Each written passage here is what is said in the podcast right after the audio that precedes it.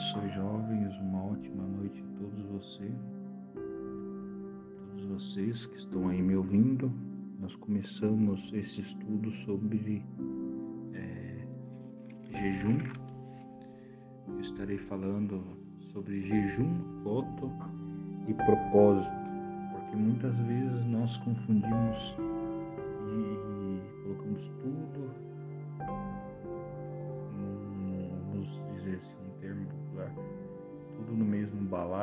achamos que tudo é a mesma coisa, porém cada coisa é algo diferente. É feito de forma diferente. Produz algo de forma diferente. Porém, todos eles servem para um propósito, que é consagração. O que é consagração? Tornar algo que não é sagrado, sagrado. Então, o voto, propósito, o jejum, a oração também e várias outras coisas servem para tornar algo que não é santo em santo, santificação. Mas eu já sou um cristão, já sou é, batizado com o Espírito Santo, então eu não preciso disso. A Bíblia diz: quem é santo se santifique-se mais quem é sujo se suje mais. Então, cada dia mais nós temos que procurar uma santificação a mais. Como eu disse acima, o jejum, a oração e o propósito, é, jejum, voto e propósito são algo a mais que nós fazemos a Deus como eu dei o exemplo aí dos seus pais, né? Vocês obedecem os seus pais, vocês honram os seus pais, tratam eles de maneira amável. Mas sempre é bom fazer algo a mais para os pais porque vocês agradam a eles, né? Isso é, traz uma alegria ao coração deles que muitas vezes, alguma das vezes, se torna benefício para nós, algumas vezes é benefício só para eles, para ele. Então nós vamos ver essa diferença aqui também entre o voto, é, propósito e jejum. Muitas vezes um, uma desses, um desses dessas ferramentas nos agrada. Uma dessas ferramentas nos agrada e agrada a Deus. E uma dessas ferramentas, o intuito principal é agradar apenas Deus. Então vamos, vamos lá, para o áudio não ficar muito comprido. Hoje nós vamos falar sobre voto, apenas sobre voto. É, hoje, amanhã, que eu vi que é um tema muito extenso, então é, eu vou falar a base do voto e amanhã eu vou falar outros assuntos como e se eu quebrar um voto? Consequências e tudo mais. Então vamos lá. O que é um voto? O voto é uma promessa feita por uma pessoa dizendo que realizaria algo a Deus se alcançar um sonho ou, é, ou alguma coisa que ela deseja. Resumindo, você pede algo para Deus e se alcançar aquilo, você se compromete a fazer algo. Vou dar um exemplo aqui. Se Deus me der um carro, eu fico um ano sem tomar café. É um voto. Então o que acontece? Se é da vontade de Deus que eu fique sem tomar café, se é da vontade de Deus que eu tenha um carro, Ele vai proporcionar isso. Eu tenho um voto bem supérfluo, mas nós vamos entrar agora num voto muito especial que é o voto de Jacó. Jacó fez um voto ao Senhor. Eu vou ler aqui Gênesis 28, 20 ao 22. Vejam só o voto de Jacó. e chamou o nome daquele lugar de Betel. O nome, porém, daquela cidade antes era Luz. E Jacó fez um voto dizendo: Se Deus for comigo e me guardar nessa viagem e me der pão para comer e veste para vestir, e eu em paz tornar a casa de meu pai, o Senhor meu Deus, é, o Senhor me será por Deus. E essa pedra que tem posto por coluna será casa de Deus. E de tudo quanto me deres, certamente te darei o dízimo. Então, qual foi o voto que ele fez? Se o Senhor me conduzir nessa viagem, me dando mantimento, vestimenta, eu é, construirei a casa do Senhor nesse local aonde eu coloquei essa pedra aqui. Leiam, é, peguem aí sua Bíblia, leiam Gênesis é, 28, a partir do 11, que vocês vão entender qual pedra era, por que, que ele estava com aquela pedra e tudo mais. Eu não vou dizer agora, para não prolongar muito o áudio. Então ele fez um voto: se o Senhor é, me proteger, me alimentar e me vestir durante a viagem, eu farei nesse lugar a casa do Senhor. Veja só o voto, isso é um voto, né? Ele pediu algo, então Deus faria aquilo e se Deus proporcionasse aquilo, ele teria um dever de cumprir algo para Deus. Outro voto muito maravilhoso que nós temos é para dar de exemplo, vou dar mais um exemplo, é o voto de Ana. Se vocês lerem em 1 Samuel 1, 9, Ana faz um, um, um voto a Deus. Então ele diz aqui, ó. Então Ana se levantou depois de comerem e beberem em Siló, e Eli, sacerdote, estava sentado numa cadeira junto a um pilar do templo do Senhor. Ela, pois, com a amargura de alma, orou ao Senhor e chorou abundantemente. E fez um voto dizendo ao Senhor dos Exércitos: Se benigno ante mim para minha aflição, e de mim te lembrarás da tua serva não te esquecerá. Mas a tua serva deres um filho homem, ao Senhor o darei todos os dias da minha vida, e sobre sua cabeça não passará navalha. Então, qual que foi o voto de Ana? Se o Senhor me der um filho, eu darei ele para o Senhor e nunca cortarei o cabelo. Ela fez esse voto um voto fácil de ser cumprido por Deus e por ela também, né? Então, se nós lermos em Samuel 1:19, nós vemos Deus cumprindo o voto que fez a Ana. Ou seja, Ana recebeu o seu filho Leão, 1 Samuel 1:19 ao 20. Então, Deus proporcionou a ela o que ela pediu. Então veja, nós podemos dizer que 1 Samuel 1,8 foi ela fazendo o voto. 1 Samuel 1,19 foi Deus cumprindo a parte dela, dele naquele voto. Em Samuel 1, 24 ao 28, é ela cumprindo o voto que ela fez. Então o que ela fez? Ela foi até a casa de até até o sacerdote Eli entregou o filho com dois anos de idade para a casa do Senhor e deixou lá. Agora esse menino é da casa do Senhor. É, eu estou pagando o voto que eu fiz ao Senhor. Então ele será servo aqui na casa do Senhor, que era da Samuel. Né? Então veja, 1 Samuel 1, 24 ao 28 anda cumprindo sua parte no voto. Então, nós temos incontáveis votos feitos é, no Velho Testamento.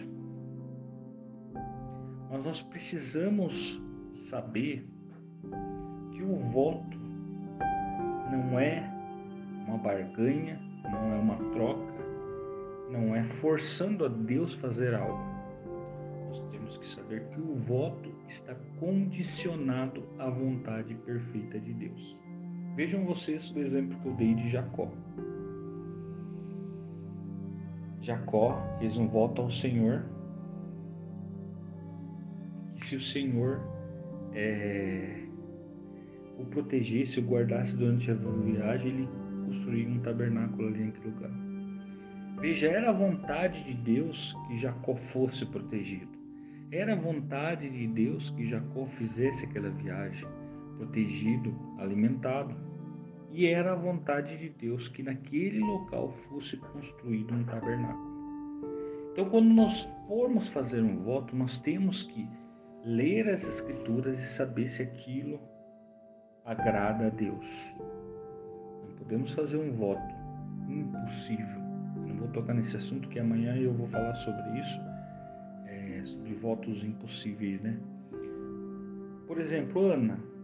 Ana queria um filho. Deus queria um sacerdote. Ana fez um voto a Deus. E o que Deus deu para ela? Porém, na verdade, Deus estava dando para ela o sacerdote que ele precisava para tomar o lugar de Eli. Então veja, o voto tem que coincidir com a vontade perfeita de Deus. Então a primeira, o primeiro, o primeiro, a primeira coisa que nós temos que ver, analisar antes de fazer um voto, é se aquele voto agrada a Deus. O que inclui voto?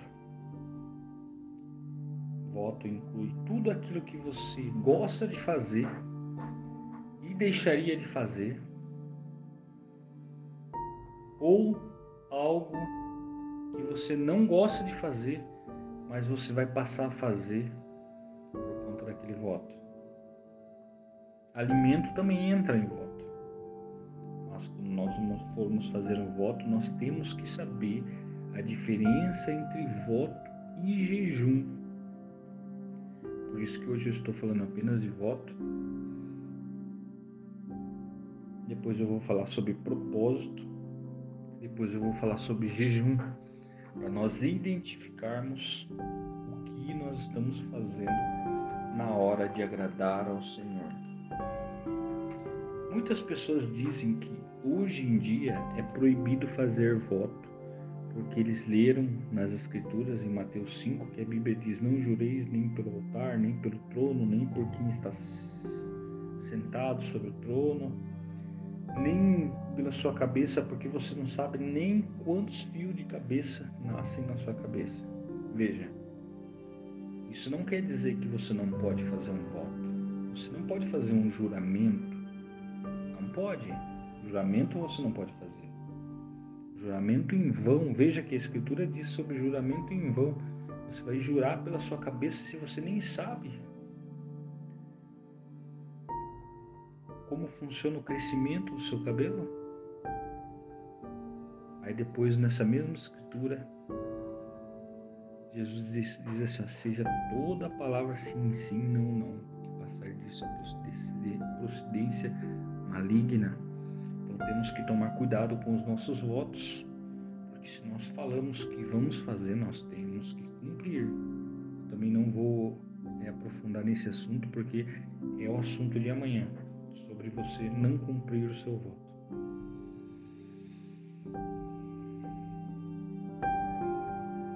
Mas se Deus, se, se Jesus disse, não jureis nem pelo trono, nem por quem está sentado sobre o trono, nem pela terra, onde é o onde Deus, onde é o, o piso, onde Deus pisa. Por que que nós vamos fazer voto hoje em dia? Existe alguma escritura no Novo Testamento sobre voto? Bom,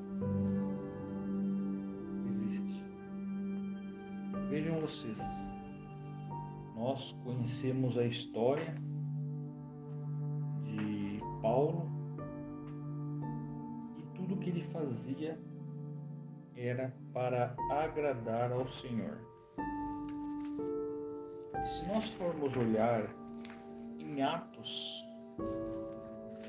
18, 18, diz o seguinte: E Paulo, ficando ainda ali muitos dias, despediu-se dos irmãos e dali navegou para a Síria. E com ele Priscila e Águila. Tendo rapado a cabeça em Secreia, porque tinha voto. Então veja, Paulo raspou a cabeça porque tinha feito um voto. Né? Então veja, se Jesus em Mateus 5 estivesse falando sobre voto, Paulo não teria feito esse voto e raspado a cabeça. Então, é, Mateus 5 não está falando sobre voto. 5 está falando sobre promessas em vão, promessas que não podem ser cumpridas. Lembrando que voto é diferente de promessa. Promessa você diz que vai fazer algo. O voto você pede algo para que Deus faça. E Deus fazendo aquilo, você fará algo para Deus. Promessa é diferente. Ah, eu prometo que eu vou no culto todos os dias desse ano. Pronto, acabou, é uma promessa, a promessa está feita. Agora, um voto seria: Senhor, se o Senhor me der um carro, é, eu me comprometo a ir todos os cultos desse ano. Veja, a diferença um se trata de um compromisso que você está tendo com Deus. O outro se trata apenas de uma promessa feita Mas, para a gente ver mais uma escritura onde Paulo fez um voto nas escrituras, nós podemos ler em Atos 21, a partir do 23. nós vemos ali que Paulo é orientado por Tiago a fazer uma promessa para que os judeus não o matassem. Perdão, fazer um voto, fazer um voto, não uma promessa, fazer um voto com, para que os judeus não o matassem. E Paulo fez aquele voto. E o que acontece? Os judeus não mataram Paulo naquele tempo ali, depois você vai vendo as histórias de Paulo, Paulo vai para Roma e Paulo é, vai para Coríntios e continua pregando a palavra de Deus. Então veja, se em Mateus 5 Deus estivesse proibindo o voto, Paulo não teria feito o voto duas vezes.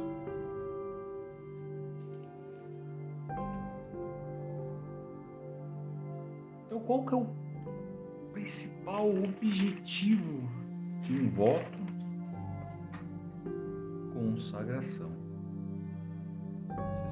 Consagrando-se a Deus. Então veja, sempre você tem que colocar o benefício do lado de Deus em primeiro lugar. Veja, eu irei fazer isso se primeiro receber aquilo não conforme a minha vontade, mas sim conforme a sua vontade perfeita. Amanhã nós vamos continuar falando sobre votos. Só que amanhã nós vamos falar sobre votos impossíveis de ser cumpridos, os problemas, as consequências de fazer um voto e não cumprir. Né? Lembre-se sempre Quando você fizer um voto a Deus, você está fazendo um algo a mais a Deus. Saindo da normalidade. Quando você faz jejum, você está saindo da normalidade. É, como diz o termo popular, né? um feijão, um arroz e um feijão satisfaz, sustenta. Mas e se você tiver o feijão e arroz e uma lasanha. Qual é o melhor? Qual vai te agradar mais? Né? Então nós oferecemos nossa, nossas vidas como sacrifício agradável ao Senhor. Não é verdade? Então, se nós oferecemos nossa vida como sacrifício agradável ao Senhor, no simples, eu vou à igreja, eu lavo os pés, eu sou batizado, Tá ótimo, tá, tá maravilhoso. Mas e se eu posso fazer um algo a mais para agradar ao Senhor? Veja que, que o propósito se trata de fé.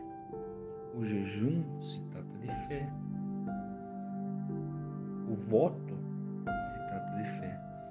E as Escrituras diz que sem fé é impossível agradar ao Senhor. Meus jovens, que Deus abençoe a cada um de vocês.